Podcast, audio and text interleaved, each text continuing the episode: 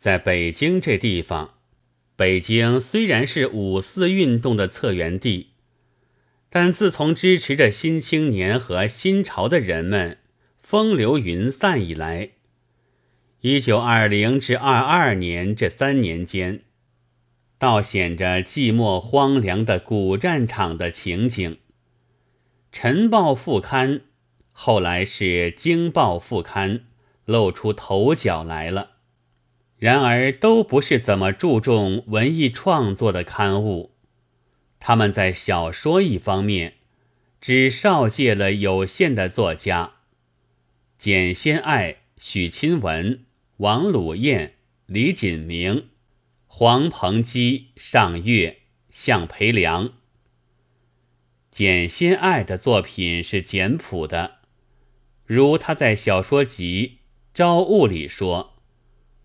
我已经是满过二十岁的人了，从老远的贵州跑到北京来，灰沙之中彷徨了也快七年，时间不能说不长，怎样混过的，并自身都茫然不知，是这样匆匆的一天一天的过去了，童年的影子越发模糊消淡起来。像朝雾似的，袅袅的飘失。我所感到的只有空虚与寂寞。这几个岁月，除近两年信笔涂鸦的几篇新诗和似是而非的小说之外，还做了什么呢？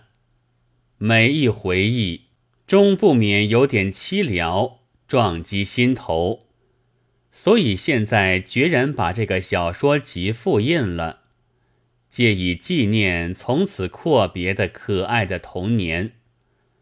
若果不失赤子之心的人们肯毅然光顾，或者从中间也可寻得出一点幼稚的风味来吧。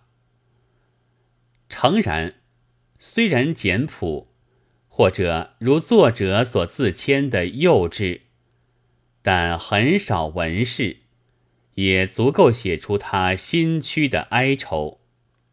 他所描写的范围是狭小的，几个平常人，一些琐屑事，但如水葬，却对我们展示了老远的贵州的乡间习俗的冷酷，和出于这冷酷中的母性之爱的伟大。贵州很远，但大家的情境是一样的。这时，一九二四年，偶然发表作品的还有裴文中和李建吾。前者大约并不是向来留心创作的人，那戎马声中却拉杂的记下了游学的青年，为了炮火下的故乡和父母。而惊魂不定的实感，后者的中条山的传说是绚烂了，虽在十年以后的今日，还可以看见那藏在用口碑织就的华服里面的身体和灵魂。简心爱叙述过贵州，裴文中关心着余官，凡在北京用笔。写出他的胸臆来的人们，无论他自称为用主观或客观，其实往往是乡土文学。从北京这方面说，则是侨寓文学的作者。但这又非如波兰对斯所说的侨民文学。侨寓的只是作者自己，却不是这作者所写的文章。因此，也只见隐现着乡愁，很难有异域情调来开拓读者的心胸，或者炫耀他的眼界。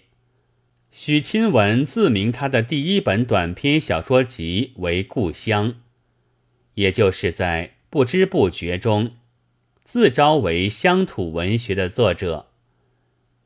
不过，在还未开手来写乡土文学之前，他却已被故乡所放逐，生活驱逐他到异地去了，他只好回忆父亲的花园，而且是已不存在的花园，因为回忆故乡的已不存在的事物，是比明明存在而只有自己不能接近的事物较为舒适，也更能自慰的。父亲的花园最盛的几年，距今已有几十。已难确切的计算。当时的盛况虽曾照下一像，如今挂在父亲的房里，无奈为时已久。那时乡间的摄影又很幼稚，现已模糊莫辨了。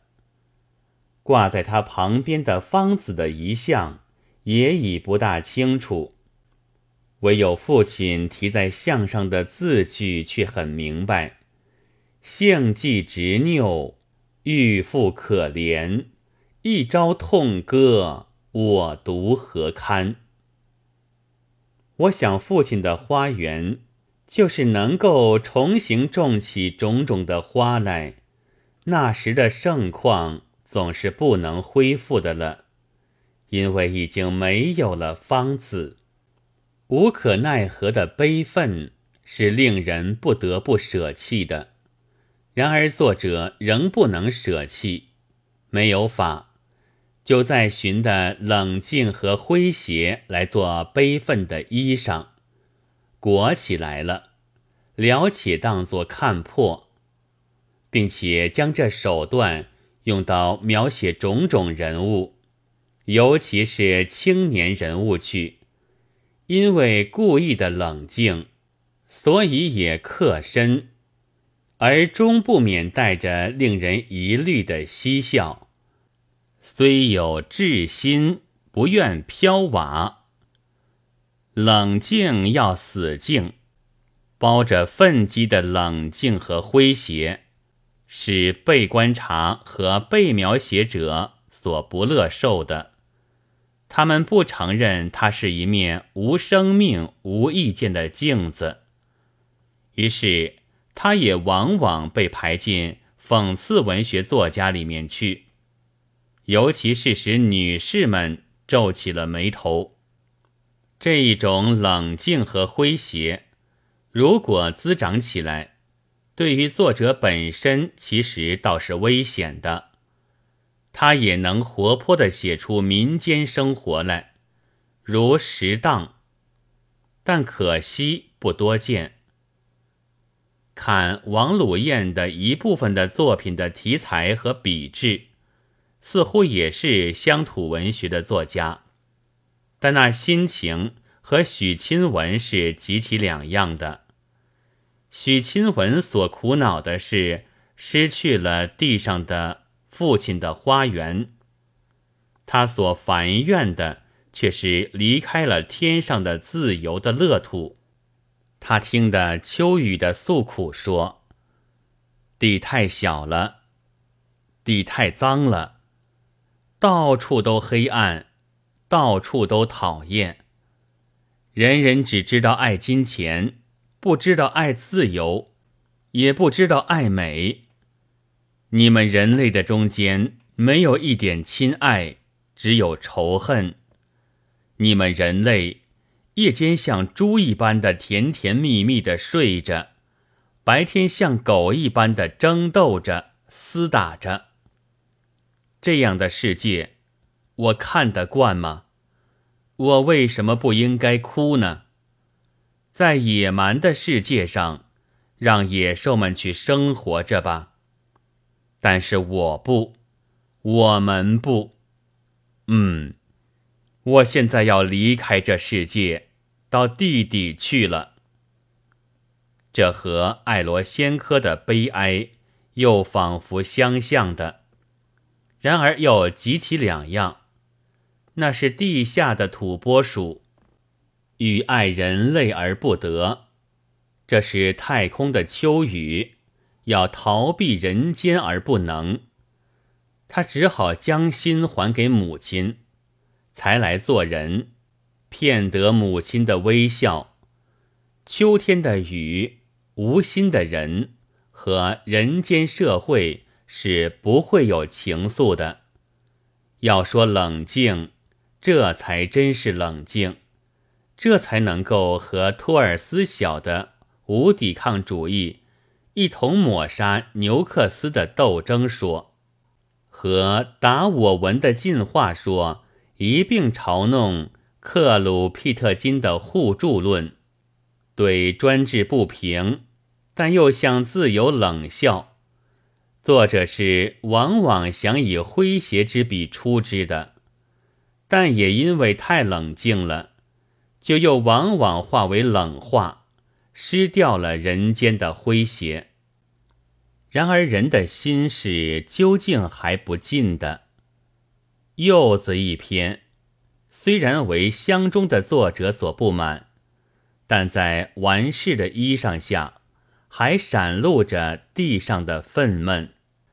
在王鲁彦的作品里，我以为倒是最为热烈的了。我所说的这乡中的作家是李锦明，他大约是自小就离开了故乡的，在作品里很少乡土气息，但蓬勃着楚人的敏感和热情。他一早就在社交问题里。对一补生一流的解放论者掷了斯特林培黎式的头枪，但也能精致而明丽的说述儿时的轻微的印象。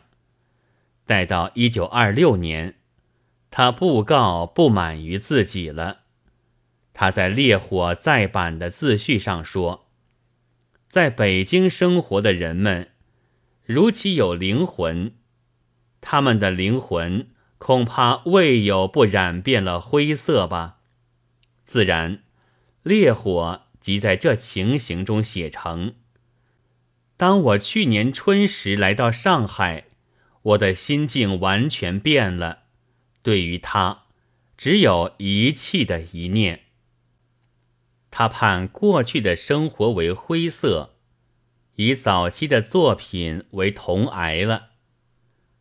果然，在此后的破垒集中，的确很换了些披挂，有含机的轻妙的小品，但尤其显出好的故事作者的特色来。有时如中国的雷裸山房主人的归期，有时如波兰的显克微之的警拔，却又不以失望收场。